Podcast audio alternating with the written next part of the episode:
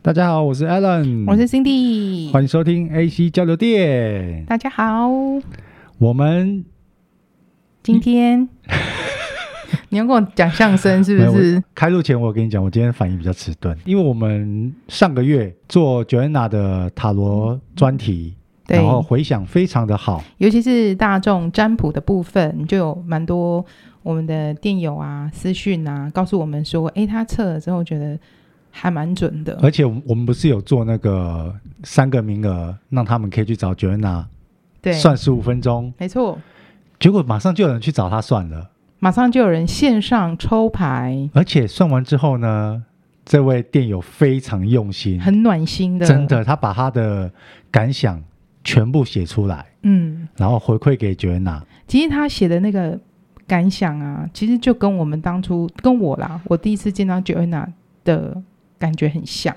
就是他不会给你胡乱说，哎，你要买什么东西吼，你要加钱做什么，他就是很一针见血告诉你说，哦，就是这样，然后给你什么方向，简单说就是诚恳、用心、专业，然后不是神棍。不是给不是来给你骗钱的啦，经过店友的反应之后呢，我们现在决定，以后每个月我们月初的第一集，我们就请 Joanna 过来帮店友做有关工作跟感情的大众塔罗。大众占卜，，对，所以之后呢，Joanna 老师呢就会每个月都来一次，而且很准时哦。跟我们在空中相见，我们先掌声欢迎 Joanna。 Hello，各位电友，大家好。有店友真的就去找你了嘛，对不对？对，对，然后哦，而且 Joanna 很好笑，她还私下跟我说，她说她有看到那位店友他的留留言跟他的贴文，然后她本来很想分享，可是她看完之后，她突然觉得好害羞，就被人家这么夸奖。很值得，哎、很值得夸奖你。麻烦你就是勇敢的把它贴出来，好不好？好，那我们就是要请 Joanna 老师呢，帮我们先就是针对这个月的工作还有爱情运的部分啊，帮我们做一个大众占卜。上次其实有说过，就是以你收听到的时间一个月内为主，所以就像我们上次说嘛，也许你可能嗯三个月后才追踪我们的节目，你才听到这一集，那也是有算数的哦。好，那我们就请 Joanna 老师呢，呃，先帮我们做抽牌。老师在抽牌这个期间呢，也请电友们你先静下心来想，接下来呢，我这个月工作运会怎么样呢？然后一样就是先想 A、B、C、D，对，自强己调一下哦，第一第一个的大众塔罗是工作，，对你内心先想一下，你要 A、B、C、D 哪一张？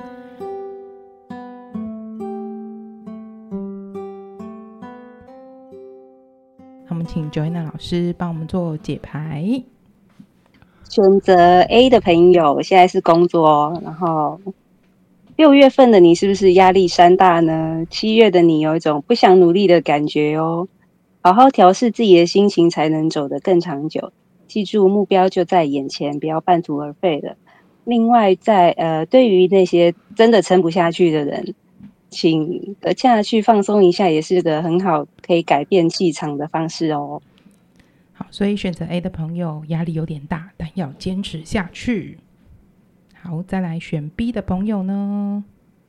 选 B 的朋友是团队合作良好的一个月，大家都在自己的专业上表现得非常好。虽然一切都在建构的过程中，相信你们良好的合作精神可以将项目做得很好哦。太棒了！选 B 的朋友，这个月至少这个月，你所有身边的同事都是神队友，好好把握珍惜。那选 C 的朋友呢？选 C 的朋友，你有丰富的经验，可以把工作处理得井井有条。对于工作，你冲劲十足，但是切记虎头蛇尾。然后，对于由于你的经验会带来一些自信，要小心不要自信过了头，不要固步自封。对于其他人的意见啊，还有新的想法，也要尝试着思考他们的可能性，或许会带来一些更好的效果，也不一定哦。好，所以选 C 的朋友，你是一个很有经验、很有能力的人，但是不要太臭屁哦， 要吸取别人的经验跟教训哦。好，再来选 D 的朋友呢？选 D 的朋友就是对工作非常热情的一个月，有谋定而动后动的特质。建议你做好自己分内的事就好了，不要管太多，要不然可能很多事情就因为你多问一句就变成你的工作喽。哦，选 D 的朋友就是你很有热情，但不要热情过了头，不要多问，做做好自己的事做就好好了。自己的事就好嗯了。嗯，好，那以上呢是这个月份工作方面的大众占卜，提供给你们参考。那接着呢，就换感情、爱情运的部分喽。那一样，你在内心先想一下 A、B、C、D。那我们会请 Joanna 老师帮我们做抽牌，等一下就要请老师来做解牌喽。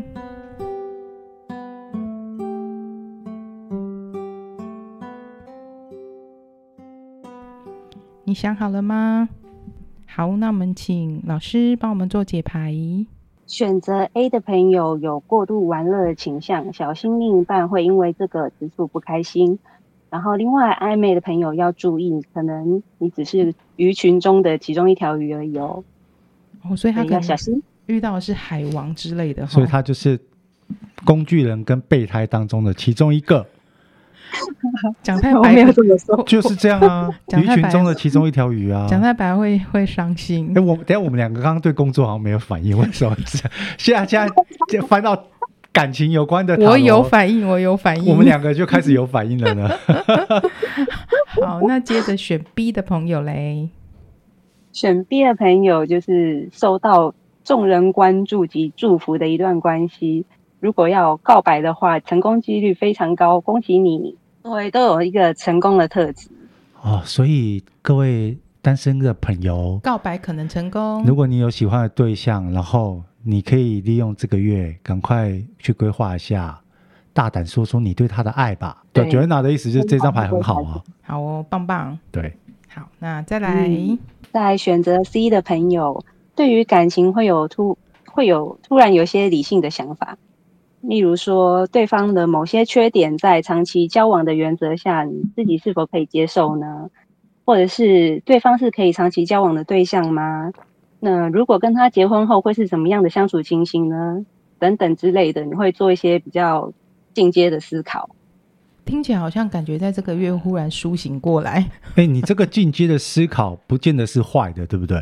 对，因为就是可能会因为你想要跟他长期交往下去，所以你会开始思考更多事情，就是你现在现阶段没有想到的。哦，你的意思也我也可以这样讲，他们有可能是在一起，然后已经过热恋，那个恋爱脑的已经冷静下来了。冷静下来之后，没错他就会开始去好好思考说我跟这个另外一半的未来，对不对？我哦就是比较理性的分析，选 D 的朋友就是激情满满的一个月，然后会有很多约会的机会，但是就是要小心安全措施，毕竟暑假到了。那些台面下的关系会慢慢落实，所以如果你自己本身有对象的朋友，要三思而后行。就是你原本可能有稳定对象，但是你嗯有、你又有另外一段地暧下昧暧昧暧关昧系，要小心。对，因为有些台面下的关系是，其实只是不想让人家知道而已。但是另外的另外一种台面下的关系，就是有自己另外有关系嘛，呃就是另外有伴侣。嗯懂。这种的话，就是要好好的考虑一下这样子，因为这个人能不能是你长久的对象，我觉得可能只是一时的激情而已。第一这一张就是激情满满的肉欲。你只听到 这个，你只听到这个我刚重点我刚是听不九是？娜分析完，我觉得就是这样啊。对，要小心，不要搞出人命哦。我们先谢谢九月娜老师带给我们这个月份的工作还有爱情运的大众占卜，希望你们听了很有感。那如果你听到觉得诶跟你的状况蛮相符合的，也可以给我们一些回馈哦。之后如果说大家有想要了解 Joanna 在哪里参加市集的讯息或干嘛，大家可以去关注 Joanna 的粉丝 JK 专业魔法学院的粉砖。我会把资讯放在我们的脸书资讯栏的连接，那欢迎大家多关注九月娜的脸书。好，那我们大众讨论的部分就到这边哦。我们下个先月谢谢见 Joanna，下个月见。下个月见，谢谢。那我们的节目会继续进行。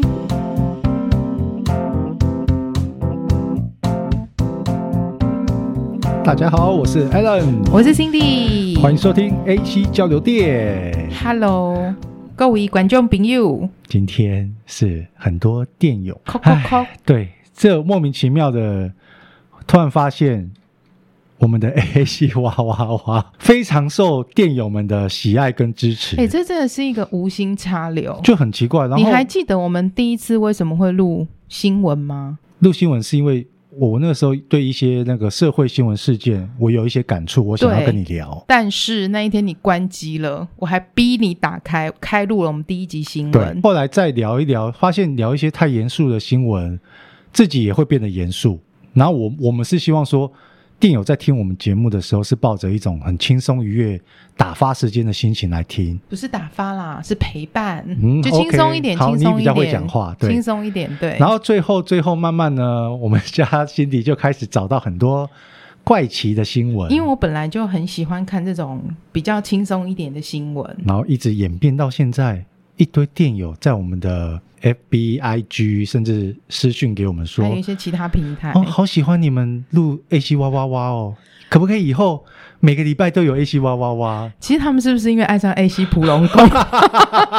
是不是因为普龙宫在保佑我们？ 你那个普龙宫那一集 真的回响不错，就普龙宫大家爱就上很我多们，很多电友来问说，到底心里在笑什么，可以笑得这么爽？对，真的不知道。好，所以我们今天呢，A C 哇哇哇又来啦。分享一些我们看到觉得有趣或是很想跟你们分享的新闻。对，好，那第一则新闻就由我来分享。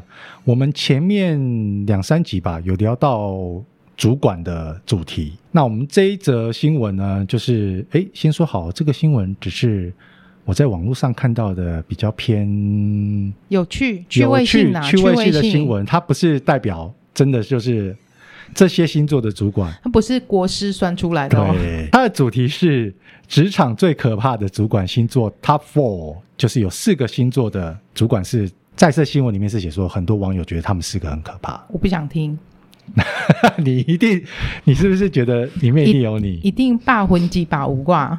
好，来分享第一个巨蟹座，第一个就是第一名吗？他没有他没有排名次，他、啊反正他只就是列了四个就对他列了了四位、哦四个星座出来。呵呵，。他的原因是说，巨蟹座主管就是会觉得自己对员工非常好，照顾的无微不至，也不会给他们太大压力。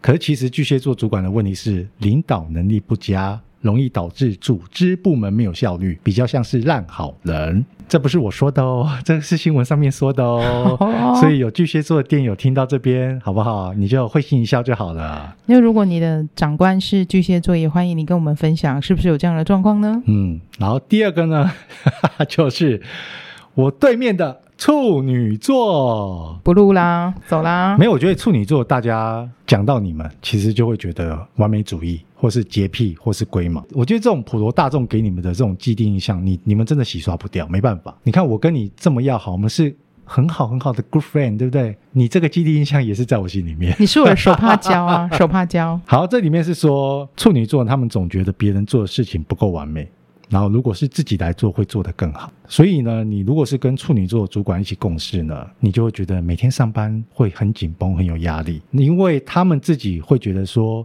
你做的事情不够好，我来做更好，所以连带的处女座主管就会常常莫名的在无形当中给下属一些看不见的压力。我都做得到，你为什么做不到？可是没呢，有可是那戏是你，对我意思是说，嗯，处女座的主管可能心中就会这样想。好啦，但我不能代表所有处女座主管，因为每个人个性还是不一样。下一个可怕的主管星座是水瓶座。水瓶座其实我觉得，以我个人啊，就是大家对水瓶座的既定印象是外星人，因为很多人常常摸不清头绪，水瓶座到底在想什么。你周围有水瓶座的朋友吗？OK，可是我自己遇到水瓶座，我觉得他们都是神队友、欸。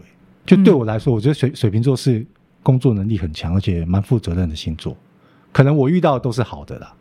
可是那是同事，不是主管，对，那所以角度应该还是不一样。这边写的是说，因为水瓶座的主管会有许多天马行空的想法，某些时候是好事，可是很多时候这种天马行空的想法对下属来说就是不可能的任务。对，那太太细的我就不讲了，反正这只是一个就趣味趣性味的性参的考新闻，参考。对对。然后最后最后一个呢是金牛座，哦，很有感、欸说到金牛哦座，我心里很有我 感、欸。们大家都很有感呢、欸怎么会这样子？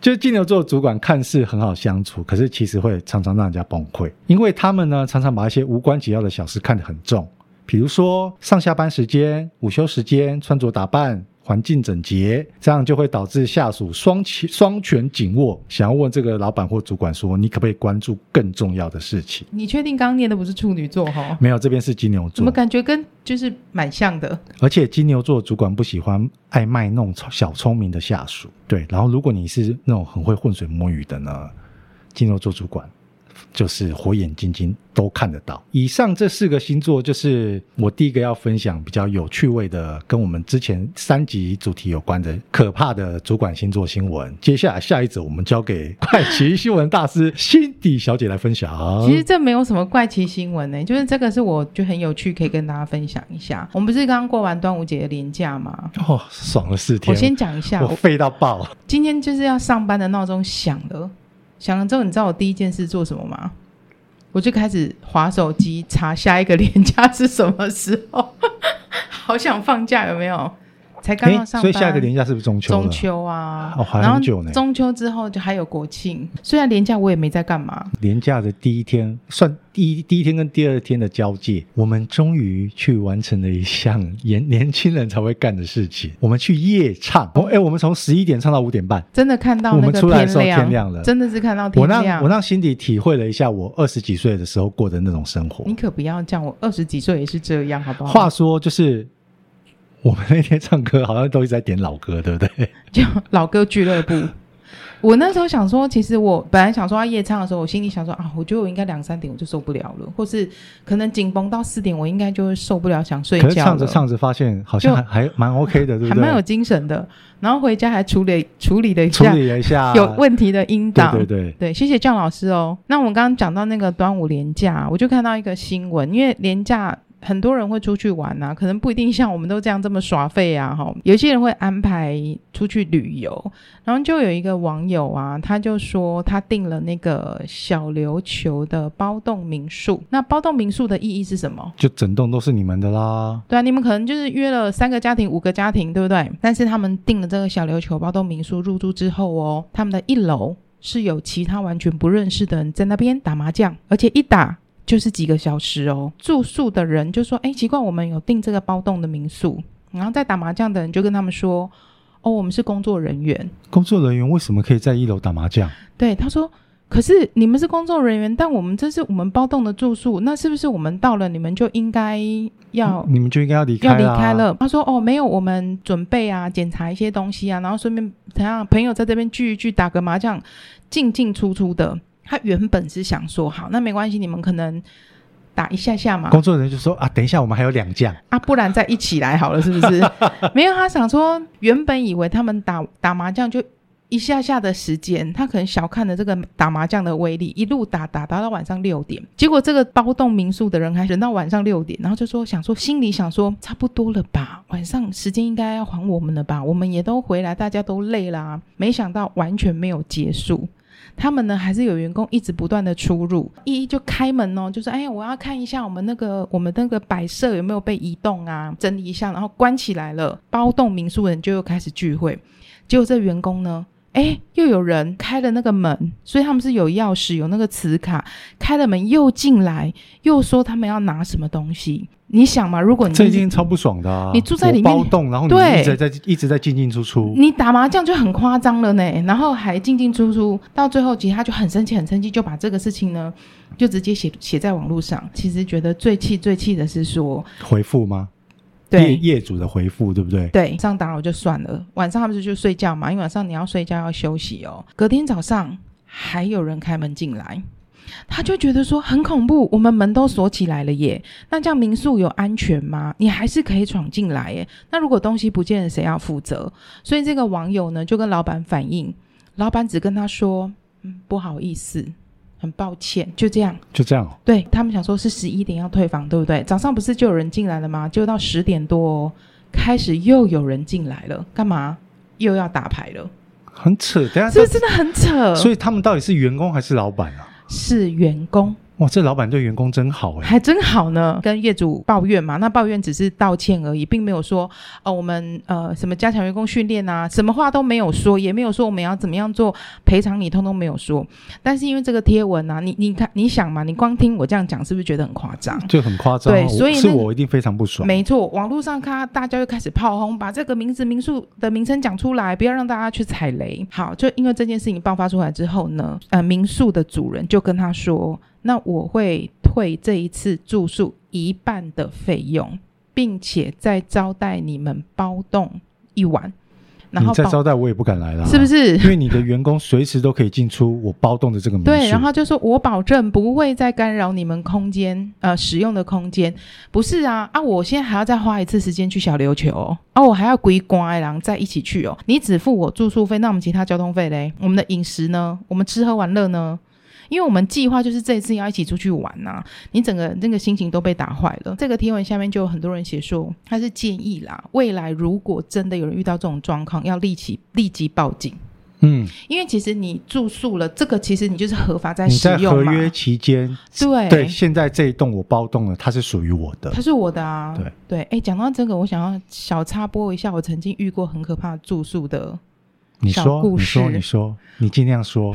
我带我觉得我们 A 七哇哇录一个钟头，电友也会 听。真的吗对，你 说，讲到住宿，因为我想到心中觉得很可怕，就是我曾经一个人带两个小朋友，然后那时候哥哥才国小吧，我们去住，可以把名字讲出来哈，因为我觉得不是饭饭店的问题，就是苗栗不是有那个上顺，它有那个游乐区，然后包饭店的。那因为我是一个大人带两个小孩，我个人是觉得还好，因为有小孩陪我，不过我自己一个人是不敢住饭店。你就超时啦。对，然后 然后那一天我们就也玩的很开心，玩完之后你就直接步行就可以到那个饭店里面睡，房间很大很漂亮，全部都很干净，小朋友两个就很快就哇哇哇，因为很累嘛，然后就睡，我就还是有一点点睡不着，可是就在即将我睡着的时候，叩叩叩叩，有人来敲我门呢、然后超级大声的，而且敲的是那种很像。要来要债那种超恐怖的大声，但是两个是小孩，而且他们已经在睡觉了，只有我一个大人，所以我还是要提起勇气去开门。但是我现在想一想，有点后悔不应该要开门，但他我他们有猫眼吗？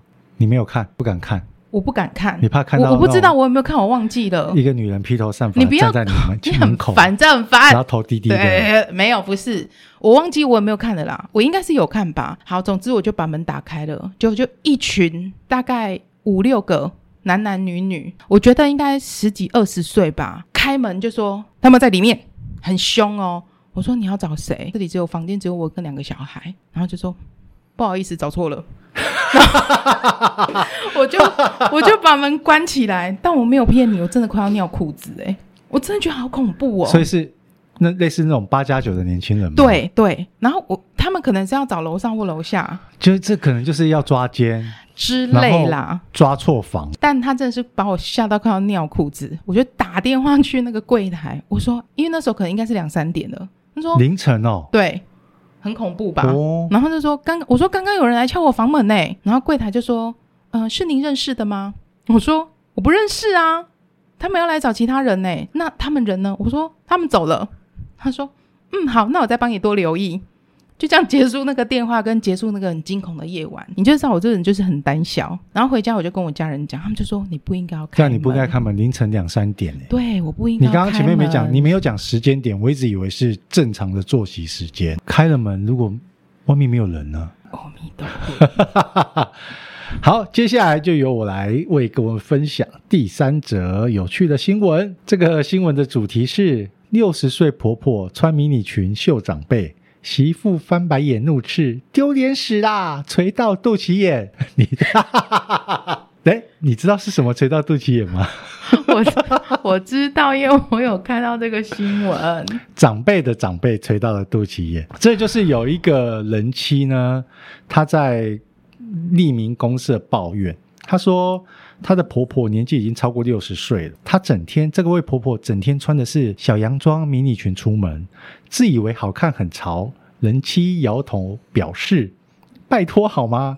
没人要看到你那垂到肚脐眼的胸部和一堆橘皮皱褶的大大腿。”然后人妻另外还透露说，每次出去玩啊，婆婆都这样穿，她完全不想跟婆婆走在一起，丢脸死了。最好笑的是呢，小姑还一直夸婆婆，两个人互彼此就是像神经病一样互互相 商业吹捧。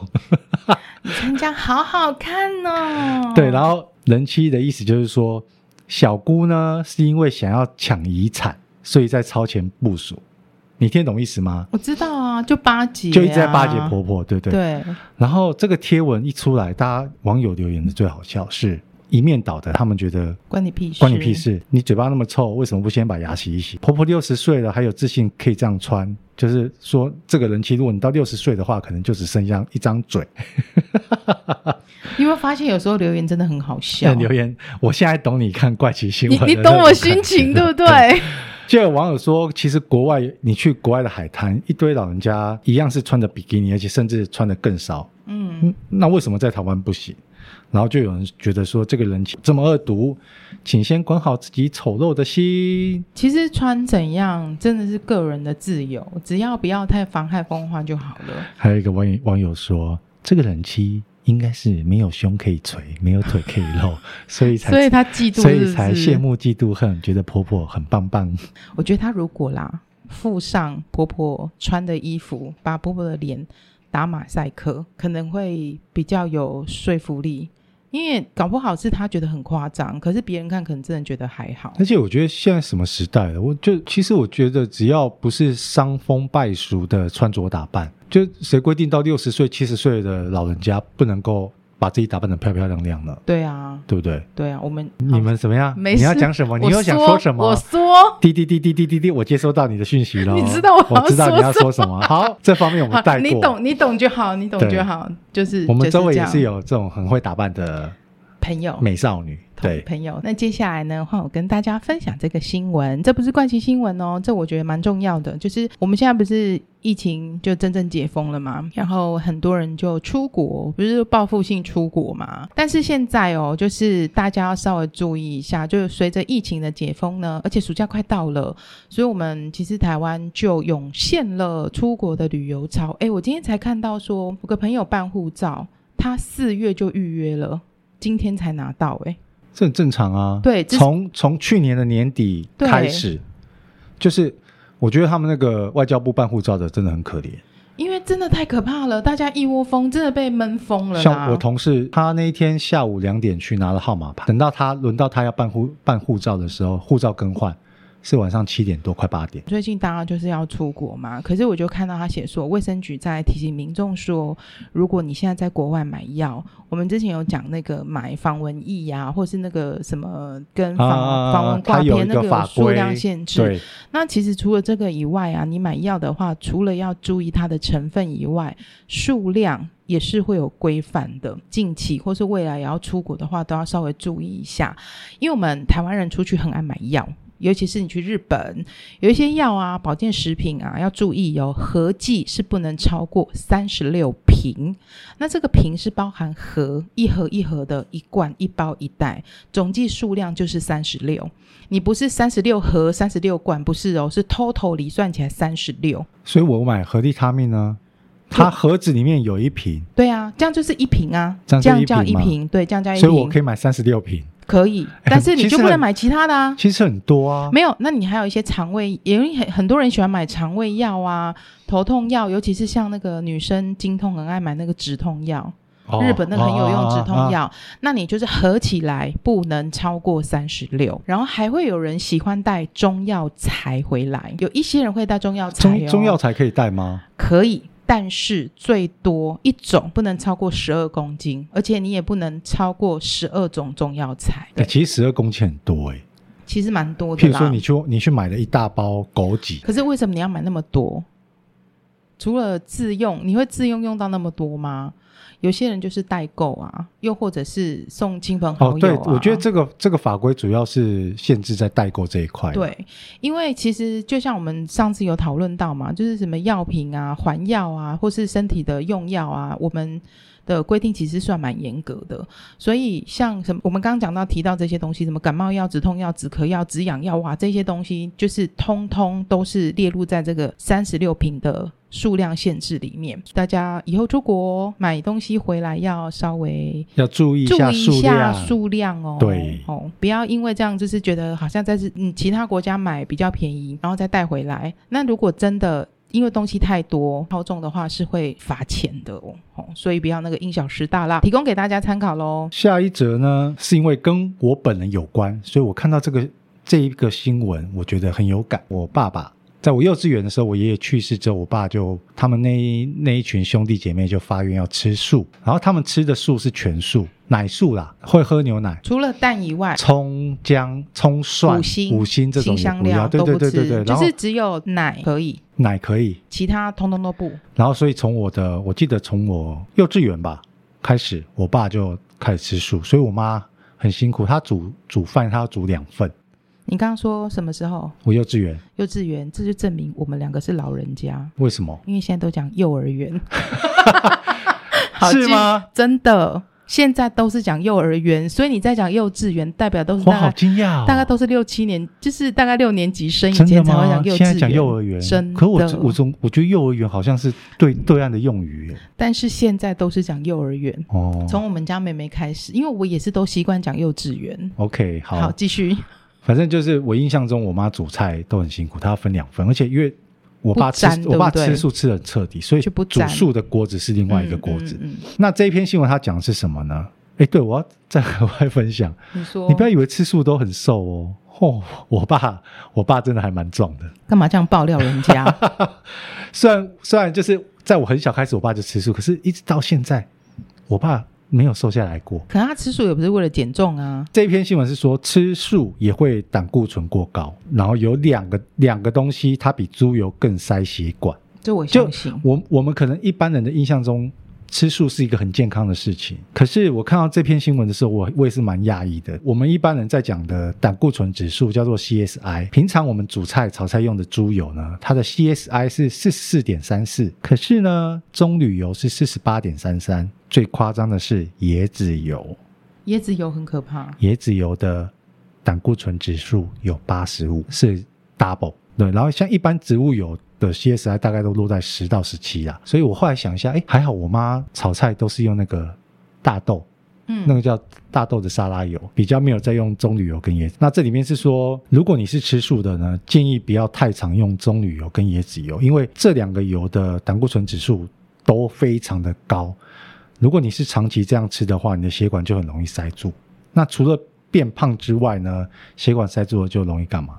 容易中风。对，对，所以不要以为说我今天吃素就会比吃荤的人还要健康，因为你如果吃到不对的油，你的胆固醇指数过高的话，你反而会比吃荤的人还要容易中风。那里面还有在提到说，现在工厂大部分做的饼干点心呢，都是用氢化植物油，饱和脂脂肪酸含量非常的高，而且还有反式脂肪酸的问题。各位店友们，如果你是在吃素的话呢，吃到这种点心就要注意，你平常不要吃太多，因为你可能会觉得我平常吃素很健康，可是如果你吃的油是不是那 CSI 么过好高的的油，对。对，那或是说一些饼干点心，你们都会觉得说这个诶都很健康啊，没什么热量啊。可是其实它里面有的油的饱和式脂肪酸是比一般的还要高。好，那讲到这个呢，我可以补充一个东西吗？可以啊，你好，说因为你刚刚讲椰子油啊，你知道，就是大概在前几年吧，我觉得大概三四年前，你应该有听过防弹咖啡，你真们的很有名啊，减肥的、那啊、防弹咖啡里面就是什么？一堆椰子全油、啊，部就都是椰子对啊油，大家都说好好喝，到底是有多好喝？那我有喝喝看，其实很可怕，很油，对不对？很可怕，其实真的很油。后来其实有一些人说，因为你喝你喝那个椰子油加咖啡，它会给你很浓的饱足感。天一个早上喝那个防弹咖啡，你真的就会觉得很饱。可是其实后来营养师就有说，一杯传统的防弹咖啡啊，因为里面都是椰子油，它的脂肪就占了百分之八十，所以它其实你喝的就是喝了一杯的油。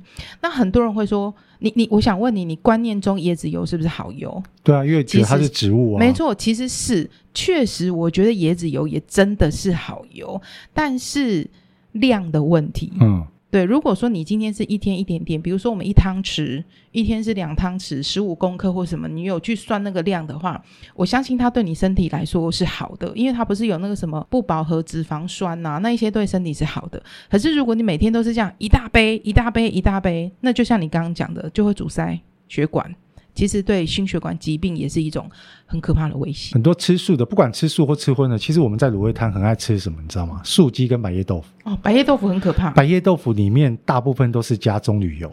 百叶豆腐在炸的时候，除了它本身里面有棕榈油之外，它又在吸那一锅炸的油，所以就建议各位就是素鸡或百叶豆腐这种东西少吃。那如果你是真的需要比较好的植物油的话，这里面是建议最好是用橄榄油，这是首选。会比较好。对，可是橄榄油又好想讲哦， 橄榄油一定要注意，就是你那个初榨、冷榨这个要分清楚哦，因为它其实是有的是可以，有的是可以下去炸，有的是可以高温炒，可是有很多只能用零的哦，它只能是冷的、凉拌的做使用，大家在买的时候要小心哦。咦，爱注意哦。爱注意哦。那接下来又换我喽。我今天分享了都是跟住宿蛮有相关的耶。我们刚刚不是分享那个是在台湾的民宿，对不对？然后我现在要分享的呢是一个在中国大陆的豪华租景房，一个晚上。你猜要多少钱？它很高级、哦。我先把它的那个条件讲出来。他说，我们其实出游的时候，你会很喜，有的人会喜，当然有的人喜欢露营啦，可是还是有一挂是那种饭店拍的。好、有些人说住饭店喜欢住海景房、山景房，或是湖景房，或是要很漂亮的风景那房。像日月潭那个就是湖景房，对，对但是在大陆呢，有一个叫猪景房，这个猪猪就就是 是， pig，哎、我好 OK 会学猪声哦。 OK 好，就是那个猪，好不好？猪景房，你只要在玻璃，你就可以看到那个花园哦。里面呢有满满的中华熊猫猪，也就是说它不是那种什么粉红色，你想那种粉红猪，它是黑白相间的小猪，很可爱哦。哦，所以因为它是黑白相间，就对像对熊对猫一样，对对对，所以以它就叫中华熊猫猪。没错，中华熊猫猪。然后这个叫做大陆的国宝猪，那也有人会称它叫金华两头乌。反正就取一些很文艺的名字，总之它就是黑白两色的猪就对了。那这个猪呢，呃，他们就是呃，因为它的体型也跟大熊猫有点像，所以还会取刚刚那个名字。那你住在这个猪景房哦，你可以看到这个猪呢在花园里面奔跑，那整个饭店也被花园还有茶园围绕。可是整猪不是都会去破坏这些作物吗？，对，哎，可是它其实猪舍是有进行封闭式的管理，我除了住在猪景房看得到猪，小朋友可以骑猪吗？不可以行当哦野。猪骑士吗？没有，不 可以。然后他说，因为猪舍它是进行全封闭的管理。因为我在看这个新闻的时候，我第一件事就想到臭，嗯嗯，我的第一个直因为我觉们，小时候对猪圈的对印象，你可能还没有到那个猪圈，你大概离它你就会几百知道公尺外，你就闻到猪圈的臭味。，对，所以我第一件事就是想到丑，然后他就特地写说，因为这个猪舍它是全封闭式的管理，就是你可以看得到它在那边奔跑，可是其实它是被封闭式管理起来的，所以你完全闻不到任何的臭味。饭店呢还特意把咖啡厅啊。会议厅都安排在猪舍的楼上，也就是说呢，你在浓郁的咖啡香气里，你可以参观小猪从怀孕呐、哺乳啊、保育啊到养殖的全部过程哦。那你觉得这样大概一个晚上要多少钱呢？饭店猜很猜很豪华吗？嗯，应该是算蛮豪华的。蛮豪华的，嗯，嗯，两了不起两千块人民币。好的。然后它一晚是八八八八人民币，也就是说大概快四万块的台币。你 什么不要翻白眼？我花快四万块台币去那边，然后看猪，对，但我还没告诉你重点。你你，我不知道你听了这个附加条件之后，你会不会觉得很划算？我的全餐是吃着看得到的猪吗？ 不是，你退房的时候可以带走一只熊猫 猪。我笑，我带走，然后我要去哪里养？ 对，但是饭店很贴心哦。我想养猪的，我可以带回家，对不对？我家没地方养的怎么办？他把你杀了，他送你一年份的猪肉，并且他会快递送到你家，每个月逐月送到你家，所以所你以会有这十二这个月这的八八八八人民币是包含对的说我我要带一只猪走，或是不者带，我不带就我送你一年份的猪肉，对每个月快递给你，啊，这样有划算吗？这样算起来嗯就是以人的心态会觉得是划算的。他说，其实你把这个等价的猪或者是猪肉扣掉的话，你这样去扣掉这个猪的费用，大概房价算起来就是你刚才大概两2000块千块人民，币对，没错。所以这样觉得划算吗？哦，这叶子还蛮聪明的呢。对他用他这个有点算是捆绑式的行销，对，对。就还蛮有趣的。但是你要想，我住在那边，到底是人在看猪，还是猪在看我们呢？我只是在想因为其实说，猪是很聪明的动物，对对不我对？我我看猪着，猪在那边趴在那边，他想可是说，哎，对面这一间这些房间又换了另外一批傻逼来看我了。但是我心里想的是说，我看到他们可能，也许我在当下会觉得她很可爱，这边跑来跑去，我看到她怀孕、长大、养肥过程，然后我还要收到你杀了她一年份的肉送到我对家啊，，对啊，我会有一点，你会于心不忍。对我心，如果不要让我看到就算了，我还看到整个过程，他不会杀给我看啊，只是说你在那边看，你看到很可爱，好像有点培养了一天一夜的感情，到了实地，我看到他这个猪圈的环境这么整洁干净，我我也会觉得说，他这边出来的猪肉是卫生健康的。那今天给你选个动物，什么警方？我们不要送后面的肉。 你会想选什么动物？可爱的吧，羊妹妹或水豚君，哦，可是你哦，你就说就是水豚君在下面，就是可我是这个羊房也间会臭哎、好水豚，我这个房间有有有前我这个落地窗打开，就有一批水豚在我前面跑来跑去，或是坐在那边泡澡。